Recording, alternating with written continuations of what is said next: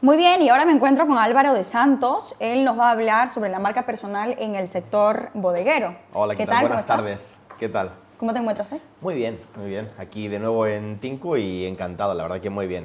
Y nada, pues... A ver, eh, sí que es cierto que, que, la marca, es decir, al final el sector bodeguero, pues hay, digamos que tiene varias subcategorías, ¿no? Puede ser desde, por ejemplo, cerveza, eh, por ejemplo, vinos, etcétera. Y al final todo eso hay que venderlo, ¿no? Entonces, Sí que es cierto que sobre todo las marcas que tienen un mayor tiempo en el mercado o aquellas que son muy nuevas y que quieren posicionarse eh, compitiendo para ello con otras que tienen mucho más tiempo en el mercado, pues tienen que, digamos, eh, adaptarse al, mercado y utilizar todo lo que tengan a su alcance para eh, sacar el máximo rendimiento y lograr su, beneficio. Si no, el mercado es muy cruel y te, expulsa fuera a la, mínima de cambio, ¿no? Entonces, bueno, pues sí que es cierto que cada vez más marcas están apostando por la, marca personal. La marca personal es un tipo de, es un tipo de branded, eh, de branded content, básicamente, es decir, es muy frecuente en ese tipo de, de, acciones de marketing, porque lo que hacen las marcas comerciales, pues por ejemplo puede ser, yo que sé, cualquier tipo de marca de vino, de cerveza, etcétera, lo que hacen básicamente es usar el posicionamiento que tiene la persona, que digamos eh, comúnmente se puede denominar influencer, ¿no? Eh, en la mente emocional de muchas personas, de un público que ya tiene eh, previamente ganado, por así decirlo, para usar esa persona, es decir, ese posicionamiento en la mente emocional del público de esa persona influencer, usarlo como caballo de Troya para acceder a la mente emocional, que es súper complicado, por la vía rápida, gracias precisamente al, eh, a la influencia de esa persona que es propiamente usada como instrumento esencial de marketing, ¿no?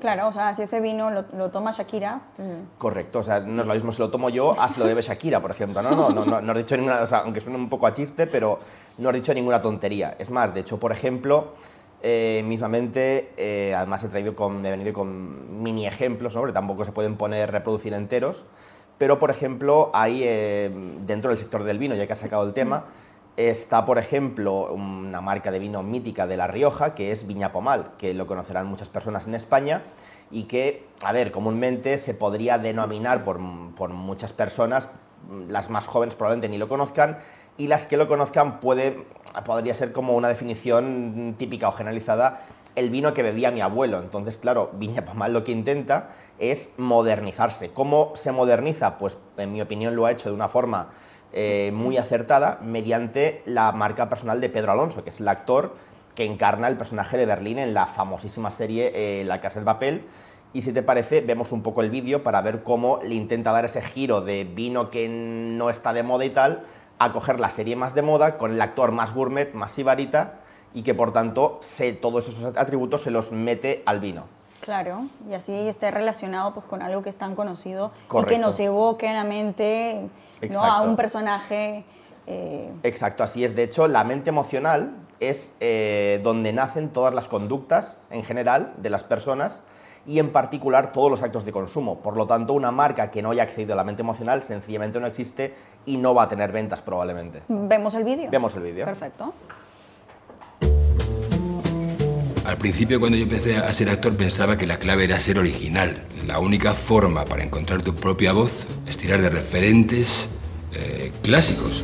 Clásico es aquel capaz de hacer parar el tiempo. Y que te dé la mano. Pues sí, definitivamente este es el tipo de recursos que usan muchas marcas, ¿no? Para poder eh, vender más el vino, posicionarlo de, cierta forma. Correcto. Al final lo que se hace, mucha gente lo puede percibir como magia, pero en realidad no es magia, sino trabajo bien hecho entre bambalinas, ¿no? Que me gusta a mí definirlo así. Quiero decir, al final atribuyes cualidades personalísimas del actor, en este caso de Pedro Alonso, las atribuyes a algo que a priori no tendría nada que ver como es un vino.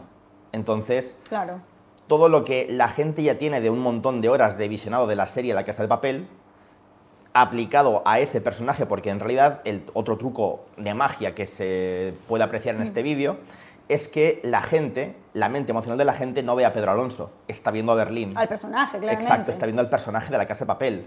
Entonces, porque es la misma voz, como, como solo podía ser así, evidentemente, y está, digamos, eh, evocando un poco, salvando las distancias, las características del propio personaje, como pues con esa elegancia, con la voz tan característica de, Berlín, que es la misma, lógicamente, que la del actor Pedro Alonso. Una persona presuntuosa también, ¿no? Bueno, es como el, el, sibarita, ¿no? El gourmet. Entonces, claro, si yo tengo un vino, quiero que lo beban los gourmets. ¿Para qué? Pues porque me da lo que se conoce como goodwill o buen nombre de marca, ¿no? Me posiciona dentro de un sector, pues, eh, digamos bien, ¿no? O respetado.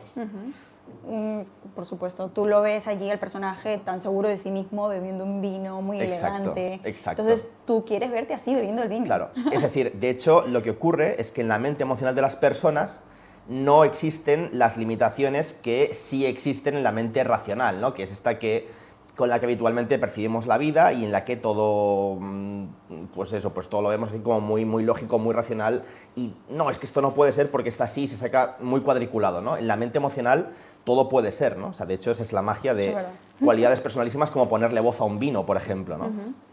Y es más, de hecho, eh, un poco al hilo de, un poco al hilo del, de Viñapomal, por ejemplo, hay otras eh, marcas, de, en este caso de cervezas, que también estarían dentro del sector bodeguero, bodeguero perdona, por así decirlo, como puede ser, por ejemplo, la cerveza Ámbar, que esto yo creo que han hecho una jugada estupenda, en mi opinión, de branded content porque se han autoproducido su propia miniserie. ¿Ah, sí? Se han autoproducido su propia miniserie con actores, de, con su trama, con todo y dentro de esa serie, dentro del guion de esa serie, se, eh, digamos, se desarrolla o se desenvuelve toda la, toda la trama en, eh, alrededor de la cervecera de ámbar.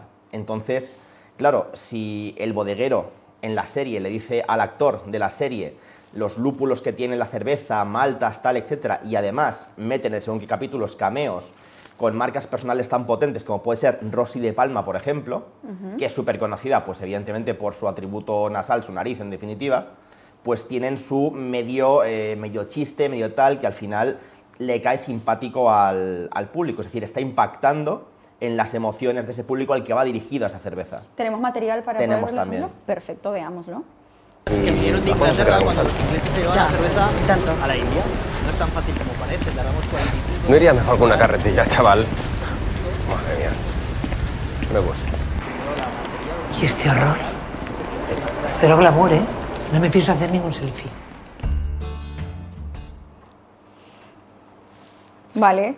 De hecho, ahí vemos cómo Rosy de Palma ya empieza eh, tirando con los atributos propios eh, de su marca personal. Es decir, chica Almodóvar, glamour, uy, este gorro, yo me, sacas de mi, de mi... Porque al final la gente ve a Rosy de Palma, no, no, no ve ni siquiera una actriz que interpreta a la propia Rosy de Palma, ¿no? Como, como tal, ¿no? Entonces, eh, básicamente la trama es una trama cortita, pero que se produce en el, marco, en el escenario de una cata de cervezas. Entonces, bueno, pues todas las, todo el grupito, de, que suelen ser de unas 10 personas o así más o menos, van a catar la cerveza en copas especiales que suelen caracterizarse porque tienen una boca un poco estrecha, ¿no? Entonces resulta que la nariz de Rosy de Palma no entra bien, no puede percibir bien y cuando le pide con un poco de vergüenza una copa adaptada a su nariz, que es lo, casi lo más característico de su marca personal, entre otras cosas, eh, entonces ya ahí sí, su nariz es mucho más potente que la de los demás y le dice que hasta al bodeguero que tiene una casa en Mojácar, por ejemplo, ¿no? Es decir, que como va al mil por cien de lo que puedas extraer de una cata, ¿no? Con, un mero, eh, con una mera olida, ¿no? De la cerveza. Así que... Y todo esto al final, pues quieras que no, impacta directamente en las emociones. Y si yo, por ejemplo, eh, te dijera que pues, las características técnicas que te van contando entreveradas entre las peripecias de los actores de la miniserie que se han autoproducido, probablemente en otro contexto la mente racional las, las desecharía al segundo 0,1. Bueno, pero es que es lo que hacen bien las estrategias de, posicionamiento en marca, ¿no? O sea, tienen que llegar a tus emociones, tienen que realmente eh, impactarte. Una marca que no emociona es una marca que no vende. O sea, es decir, es una marca que en el menos malo de los casos va a ser percibida solamente por la mente racional y en ese caso va a hacer ruido y el ruido molesta. Entonces, o te posicionas en la mente emocional, en cuyo caso eh, eres la opción de consumo, o en caso contrario serás, en el menos malo de los casos, una, una de tantas opciones de consumo. Es decir, lo que verdaderamente hace que una marca sea rentable, comercialmente rentable, es que esté posicionada en la mente emocional. ¿De acuerdo? Porque es justamente esa emoción la que va a traducirse en última instancia en un acto de consumo.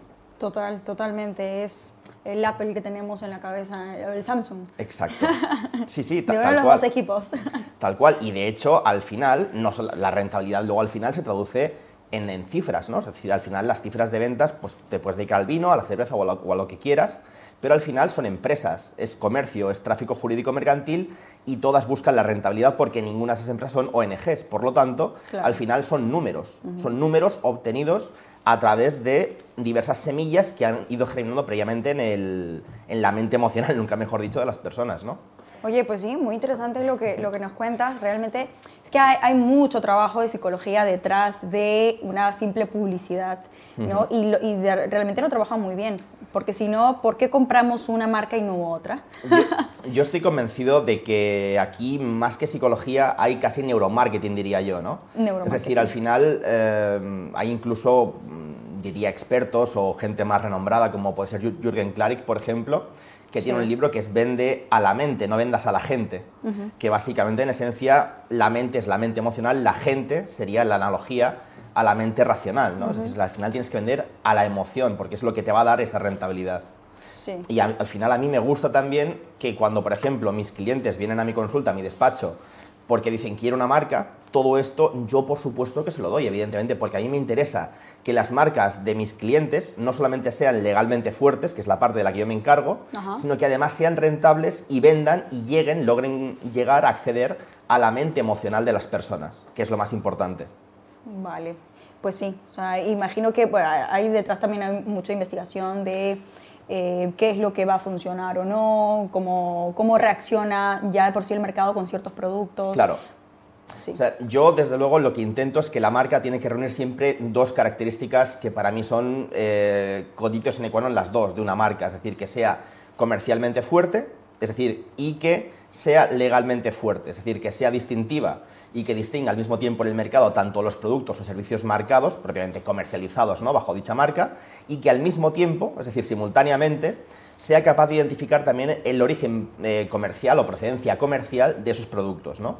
Entonces, en ese sentido, si eso lo logra en un grado alto, esa marca es comercialmente fuerte y también eso se va a traducir luego en un grado de, de distintividad propio de la marca que si se registra va a, a, dar lugar a una marca legalmente fuerte. Quiere esto decir que la protección mm, legal de la marca en la cual va metida toda la rentabilidad de ese negocio está bien protegido. En caso contrario es como guardar diamantes en una caja de cartón mojado en lugar de hacerlo, como sería lo suyo, en una caja fuerte, blindada. Uf, pues sí. Así que todo tiene su ingeniería detrás y parece que, oye, de hecho el peor karma en mi opinión es una marca que sea rentable comercialmente, y que sea débil legalmente, porque al final va a dar muchos diamantes por una parte, pero esos diamantes no van a estar bien protegidos mediante una marca que sí que sea una caja fuerte, blindada, ¿no? una marca legalmente fuerte en definitiva. Hombre, lo suyo es que tenga ambos, ¿no? Correcto, correcto, porque si no, yo siempre digo que es el peor karma de cualquier empresario, ¿no? Es, decir, es como un castigo de, del infierno. Te condeno a ganar mucho, pero no podrás eh, disfrutar de esas ganancias o que seas legalmente fuerte, pero que mm, no seas una marca que sea recordada por nadie o que, es que o por un momento, pero luego claro, hay un ahora, ahora, que lo mencionas, yo siempre digo que muchas marcas que están registradas a, a nivel legal, que son legal, legales, es decir, están registradas a nivel legal, por así decirlo, muchas en realidad son papel mojado. Es decir, eh, tal cual, porque no son, no son fuertes, es decir, no son fuertes en el sentido de que hay muchas marcas uh -huh. que se acercan muchísimo o se parecen muchísimo al alcance comercial de esa marca que sí que está registrada y que a pesar de estar registrada hay otras muchísimas que están ahí. Entonces es como intentar diferenciar un pez que es, forma parte de un banco de miles de peces en el océano. Tú ves un banco de miles de peces, pero no puedes diferenciar este pez en concreto. Eso diluye la marca pierde, hace que pierda eficacia y por tanto pierde rentabilidad en última instancia. Vaya. Y eso es, una, es un problema bastante serio en el que muchas empresas, incluso empresas potentes, con buenos empresarios detrás, incurren a menudo más de lo que cabría pensar y la verdad es que es horrible porque cuando eso ocurre, a menudo es muy complicado volver atrás. Ya. Tú trabajas muchísimo definitivamente con eh, eh, estas marcas que quieren posicionarse o que a lo mejor tienen problemas en temas legales. Muchas gracias por comentarnos todo, todo esto sobre, las sobre las marcas, sobre el vino, que la verdad es que es muy interesante. Te agradezco por tu tiempo. Álvaro. Gracias, gracias. Y espero que vengas eh, nuevamente. Nada, pues cuando queráis. bueno, esta es tu casa, ¿eh? Cinco Negocios. Gracias. Muy bien, nos despedimos ya aquí. Eh, les agradezco por haber sintonizado una vez más Tingo Negocios. Nos vemos el siguiente jueves a las 7 de la tarde.